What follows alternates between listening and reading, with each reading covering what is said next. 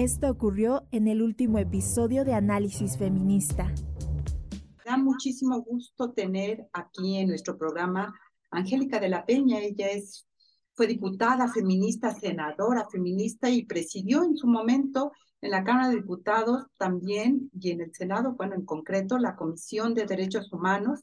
Y me da muchísimo gusto tenerla aquí porque en días pasados precisamente se cumplieron 16 años de la Ley General de Acceso de las mujeres a una vida libre de violencia, y ella, Angélica de la Peña, junto con Marcela Lagarde de los Ríos, son dos diputadas que impulsaron precisamente esta ley y lograron traerla a la realidad para todas las mujeres.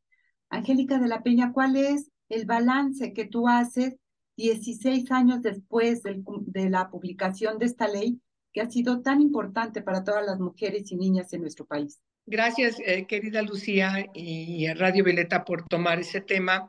A 16 años de la promulgación de esta ley que fue un hito porque rompe, eh, es un parteaguas en, en el marco de la exigibilidad de los derechos de las mujeres de todas las edades eh, y de todas las condiciones frente a uno de los problemas más críticos de violación a los derechos humanos de las mujeres que es la violencia que se perpetra contra ellas por ser mujeres. Y lo que hicimos nosotras fue armonizar la Convención Belén do Pará.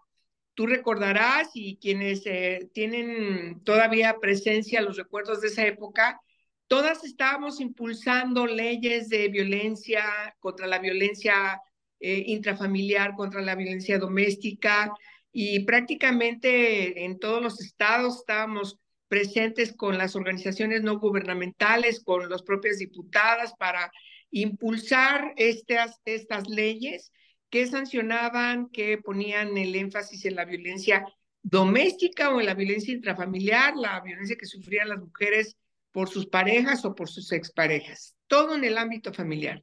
Y cuando eh, México a finales del siglo pasado empieza a sobrevivir una de las crisis más graves contra las mujeres, que es eh, los asesinatos de las chicas en Ciudad Juárez, eh, que esto se, pues, se convierte en una situación insostenible, imposible de ocultar, eh, que alcanzaba a las mujeres jóvenes, la inmensa mayoría, pobres, prácticamente todas, que vivían en los suburbios de Ciudad Juárez y que por X o Z razones nadie ponía atención, había una gran cantidad de estereotipos alrededor de ellas.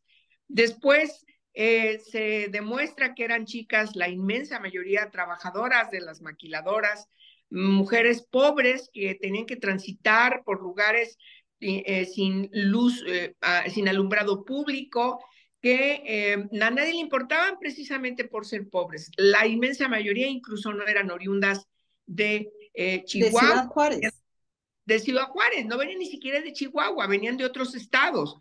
Eh, muchas queriendo pasar la frontera y muchas se quedaban porque entonces empieza el boom de la instalación de las maquiladoras, recordemos, en Ciudad Juárez. Claro, estamos hablando de los años 90. Los 90, a finales del siglo pasado. Eh, yo recuerdo que a principio de la legislatura esta, eh, del 97 al 2000, antes de que hiciéramos la ley, nos apersonamos, eh, siendo yo diputada, eh, en, en esa época nos apersonamos eh, un grupo de diputadas de todos los partidos con el gobernador entonces era del PAN. Estamos hablando a finales de los noventas, estamos hablando de 1999 más o menos, donde le reclamábamos por qué no había atención a todos esos crímenes contra estas chicas y él nos decía, bueno, es que ellas andan en malos pasos, se dedican a la y andan en la noche borrachas, y todas brincamos, todas, incluyendo la compañera que era del Partido Acción Nacional, porque el gobierno era del PAN. Angélica, querida, digamos, esta historia que nos estás contando es muy importante, pero quisiera que pudiéramos hacer el balance de los 16 años de la ley. ¿Qué dirías que se ha cumplido realmente de esta ley? ¿Qué queda por cumplirse? Eh, eh, precisamente el que yo hable de esta anécdota es porque esta discusión estuvo presente cuando hicimos ya en las, en las dos legislaturas eh, del 2003 al 2006, donde Marcela Lagarde además presidía la comisión contra el feminicidio, donde el tema de Ciudad Juárez era el más relevante y después ella se da cuenta que era todo el país. La discusión de estos 16 años eh, ha sido eh, la misma de cuando enfrentamos a este gobernador y a todos los gobernadores y a todo el ámbito gubernamental. No entender que lo que está detrás es una impunidad del Estado. Y hoy, ¿por qué esta ley no es exitosa? ¿Por qué se pretende estar reformándola y argumentando que sus mecanismos no funcionan? Pues porque simplemente no se aplican como la ley dice. ¿Cuál es lo que yo te podría decir de manera muy concreta estos 16 años? La ley sigue sin incumplirse en la parte fundamental que tiene que ver con el análisis diagnóstico de la violencia. No hay un diagnóstico nacional sobre la violencia, no hay un banco nacional de datos que rescate todas las violencias que se viven a lo largo y ancho del país y que a través de un análisis diagnóstico se decidan las políticas para trabajar en su prevención, para trabajar en la aplicación de la ley, que haya justicia y tener enfrente el cumplimiento del objetivo, que es erradicar la violencia contra las niñas y las mujeres eh, en todas las modalidades y en todos los tipos. Y entonces, eh, sí hay avances importantes en reformas que integramos, entonces decíamos la violencia la modalidad violencia institucional la, alcanza a todas las mujeres que están en los espacios de poder. Con la paridad, eh, querida Lucía, empieza a haber presencia de mujeres en todos los espacios de gobierno, legislaturas, candidaturas, y entonces la violencia institucional quedó corta y entonces se trabaja en la violencia política contra las mujeres. Eh, me parece que esa es una de las reformas más importantes que ha sufrido la ley, porque en el perfeccionamiento de su aplicabilidad, pues notamos que era necesario frente a un nuevo problema al incorporar a las mujeres de manera paritaria en los espacios de poder. Pero hay otros mecanismos que no se aplican, querida Lucía. Entonces, ¿qué, ¿cuál sería mi conclusión?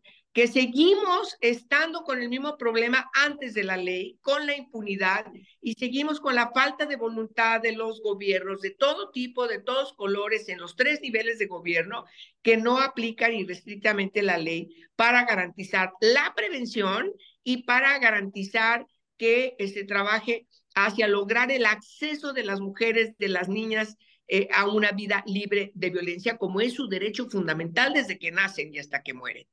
Angélica, hablas de la falta de un análisis diagnóstico y hablas de la falta de un Banco Nacional de Datos. Pero recuerdo que desde la legislatura en la cual tú estuviste junto con Marcela Lagarde y crearon la ley, se etiquetaron recursos para hacer este Banco Nacional de Datos para poder tener este diagnóstico nacional. ¿Qué pasó con ese recurso? ¿Por qué no se creó ese Banco Nacional de Datos? ¿Qué es lo que faltó ahí? Pues mira, eh, nosotras dejamos la legislatura también con una cuestión muy importante que es necesario señalar, que en el siguiente año, los siguientes dos años, eh, hubieran los recursos eh, del, del presupuesto de egresos federal hacia las 32 entidades federativas, en primer lugar, para que hicieran su ley, para que se contrataran expertas para hacer su ley en el ámbito local, siguiendo la armonización de la Ley General de Acceso. Y también, porque lo hicimos al parejo y lo tengo que mencionar, todos estos procesos tienen que verse desde un enfoque integral con otras materias. También discutíamos y aprobamos junto con la ley de acceso la ley de igualdad entre mujeres y hombres y también le etiquetamos recursos para que en las 32 entidades hubiera la respectiva ley de igualdad entre mujeres y hombres y tuviéramos 33 instrumentos en estas dos grandes materias, la igualdad y contra la violencia para el acceso a las mujeres a una vida libre de violencia. Y luego, eh, después, se siguió eh, también eh, apoyando a, las, a los mecanismos de las mujeres, llamasen como se llamasen.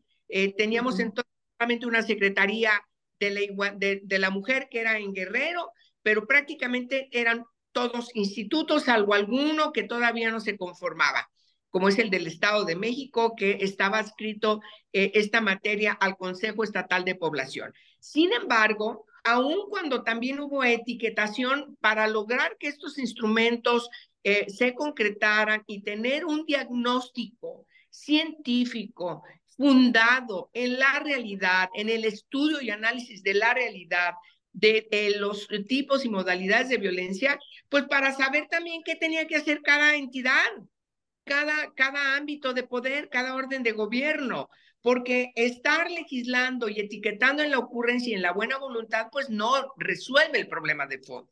Teníamos que ser científicas, teníamos que ser debidamente fundadas en un diagnóstico eh, analítico que a partir de los casos de violencia, en dónde se daban, cuáles eran las características, qué situaciones se tenían que enfrentar, pues hubiese eh, una respuesta desde el presupuesto de egresos con una política pública.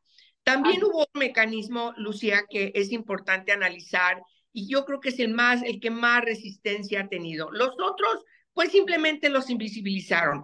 Pero en el caso de la alerta de violencia de género, que es el mecanismo de la modalidad de violencia feminicida, pues bueno, las organizaciones no gubernamentales lo retoman y entonces empiezan a exigir que haya una declaratoria de alerta de violencia de género en determinado, determinado territorio. Pero también se politiza. Cuando digo se politiza, lo que quiero decir es que no se en base a este análisis diagnóstico que se supone debía ser una comisión de expertas, de especialistas, feministas principalísimamente, para detectar, bueno, a ver, en Chimalhuacán hay un problema muy grave de crecimiento de violencia contra las mujeres, pero también de feminicidio, matan a las mujeres de todas las edades. El índice va creciendo. Bueno, pues entonces en base a un análisis diagnóstico en Chimalhuacán, se tiene que saber dónde, por qué, cuáles son las causas, en qué lugares. Mira, Lucia, yo cuando platicaba con organizaciones de Chihuahua, eh, muchas me decían, ¿por qué se habla de Chihuahua como si todo el estado? ¿Por qué se habla Ciudad, si Ciudad, Guzmán, Ciudad Juárez era todo el, el, municipio de Ciudad Juárez? Y eso no es verdad. No más es una zona, claro, es la zona donde estaban las, las colonias más pobres, en situación irregular, campo algodonero, toda esta parte más eh, em, despoblada y más al margen, discriminada, excluida. Y sin duda tenemos prácticamente todo el país o la mitad del país con alertas de género que no terminan de dar resultados en términos de una simulación que se hace de los gobiernos y las autoridades responsables de llevar a cabo pues estas investigaciones, estos análisis científicos para hacer el diagnóstico de lo que está ocurriendo en un territorio determinado, que es lo que nos estás eh, señalando. Estamos a punto de concluir este segmento y no quisiera dejar esta conversación sin que nos digas qué falta, es decir, cómo dar el paso siguiente para lograr efectivamente que esta ley que es icónica, como lo has señalado tú, se cumpla a cabalidad. Tenemos la Comisión Nacional, la CONAVIM, para atender y erradicar la violencia contra las mujeres, que es una institución que tendría una tarea concreta en materia de la ley general, pero también tenemos dependencias que están nombradas en la ley, no solo la Secretaría de Gobernación, está la Secretaría de Educación Pública, eh, la Secretaría de Salud, etcétera. ¿Cómo está funcionando en ese sentido la ley y qué falta para dar el siguiente paso y si se cumpla cabalmente con ella? Bueno, en primer lugar, tomar en serio este Estado de Derecho, este Estado de Derechos de las mujeres, pero también eh, las otras instituciones tienen mucho que hacer en el marco de los organismos donde estén funcionando. Eh, por ejemplo, el caso de la CONAVIN es una organización, es un organismo descentralizado, ¿no? Desconcentrado, pero solo no va a poder hacer absolutamente nada. Es que el problema es que tiene que ser visto de manera integral como una responsabilidad del Estado. CIMAC Radio, periodismo con perspectiva de género.